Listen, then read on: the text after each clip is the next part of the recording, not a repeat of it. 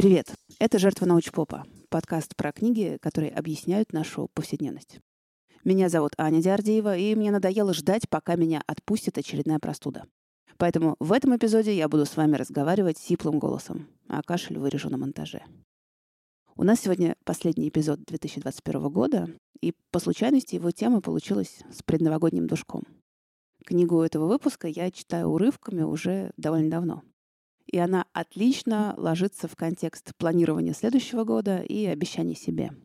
Ну, будем считать, что это новогоднее аудиообращение подкаста «Жертва научпопа».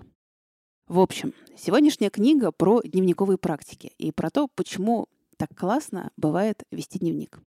Это книга Кэтлин Адамс «Дневник как путь к себе». Не пугайтесь названия, это просто не самый удачный перевод.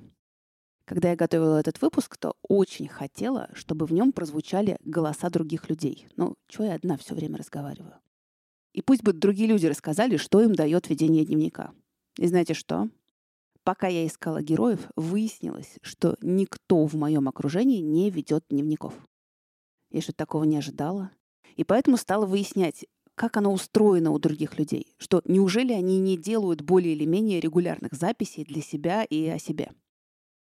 Оказалось, что делают, но не называют это дневником. Кто-то записывает, что происходило на сессиях с психотерапевтом, а потом свою рефлексию. И поскольку в терапии он уже несколько лет, то чем это не дневник? Кто-то записывает очень нерегулярно, и поэтому считают, что эти заметки не имеют права называться дневником.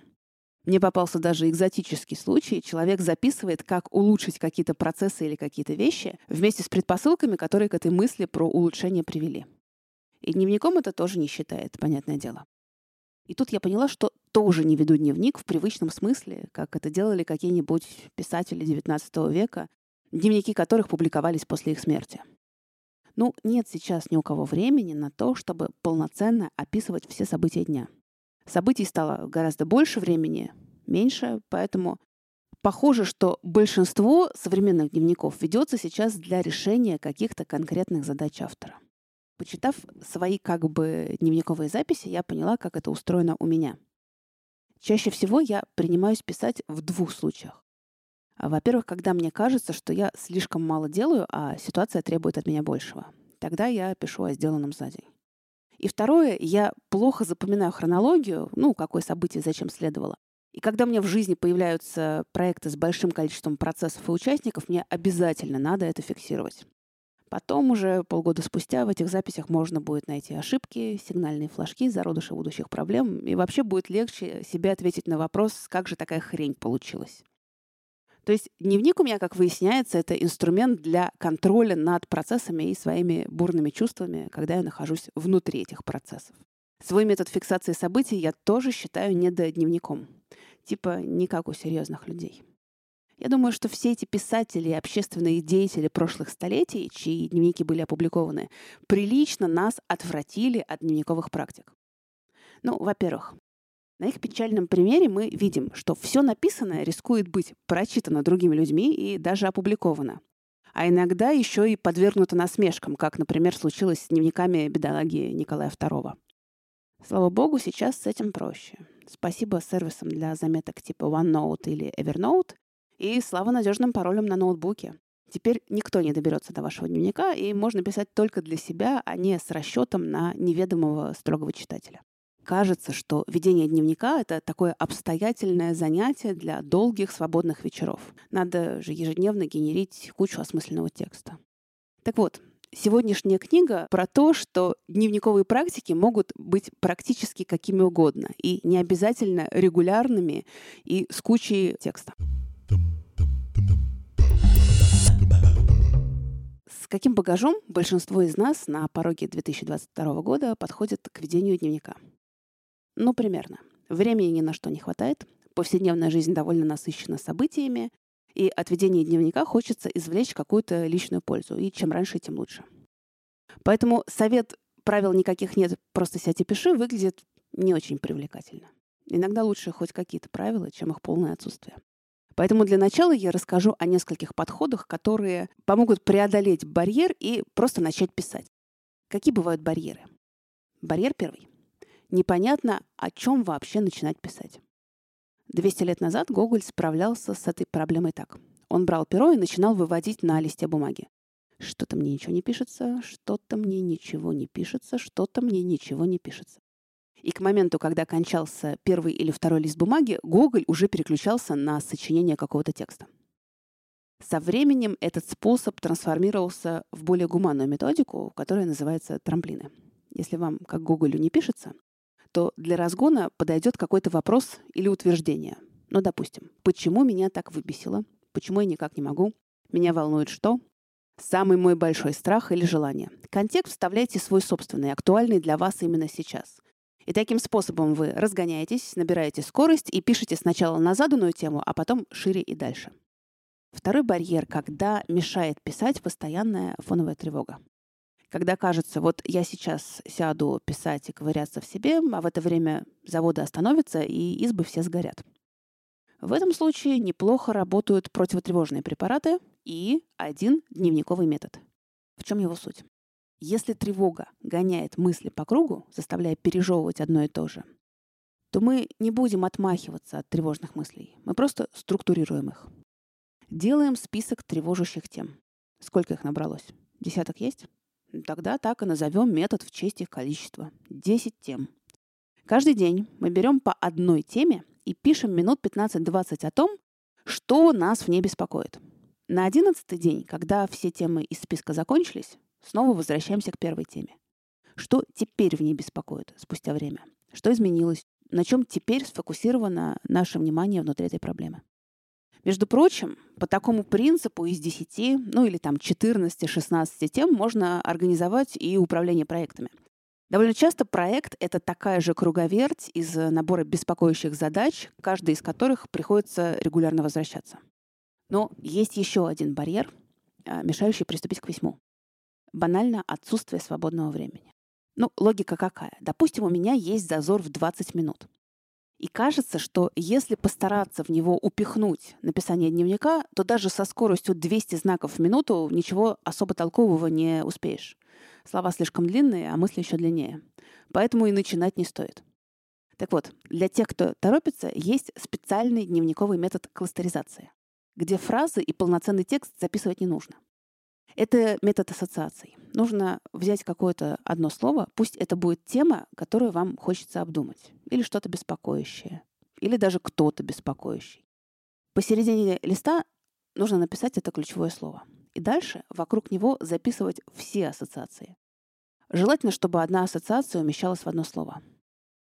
После чего важно раскидать ассоциации по кластерам, связать несколько ассоциаций каким-то одним общим признаком, который их объединяет. Ну, это как рассортировать столовые приборы. Ложки все туда, ножи все туда, даже если они не из одного комплекта. То есть найти в участии ассоциации что-то общее и засунуть их в один кластер. А вот после этого надо написать свои соображения, на которые наводит этот кластер. И поверьте на слово, эти соображения приходят очень быстро и сразу четко сформулированными.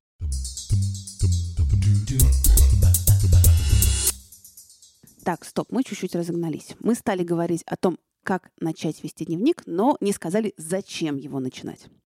Расскажу, пожалуй, сначала о себе, а потом о том, что нам еще предлагает Кэтлин Адамс. Вот для меня в дневнике работает принцип Инстаграма. Не выложил, значит, не было. То есть многое из того, что не было записано, события или реакция на них, лет через 5-7 тускнеют и стираются из памяти. Но это даже не самое важное. Важнее то, что благодаря дневниковым практикам можно подняться над ситуацией и посмотреть на себя как на персонаж. Какой он, что он чувствует, что ему не по силам. И это позволяет перестать ощущать себя запертой в каких-то обстоятельствах. То есть быть автором и героем одновременно. Говорят, что такой способностью жить и одновременно видеть себя со стороны по дефолту обладают люди с сильным литературным даром. Ну, а нам, всем остальным, в этом помогает дневник. В чем еще может помочь ведение дневника? В работе со своими эмоциями.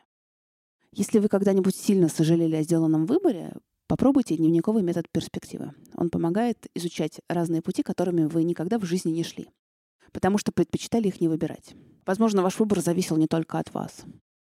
Так вот, можно описать, что было бы, если бы мы выбрали другой путь.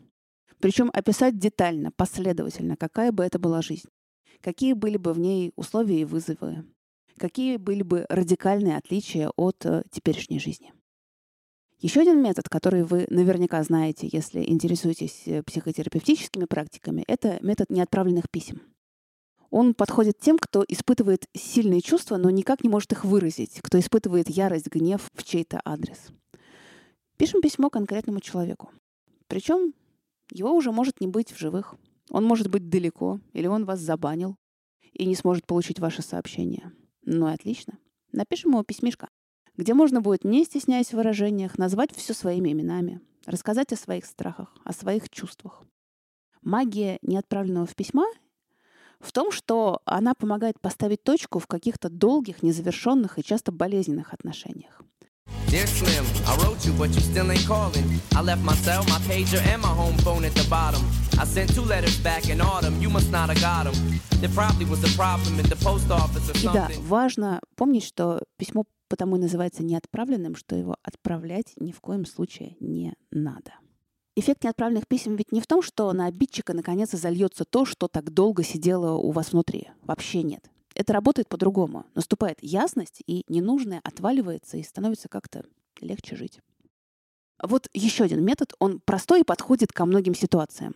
Он чем-то похож на кластеризацию, но без ассоциативных рядов, которые многим даются тяжело.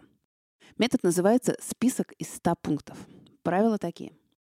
Берем какую-то тему, вопрос, и накидываем 100 ответов.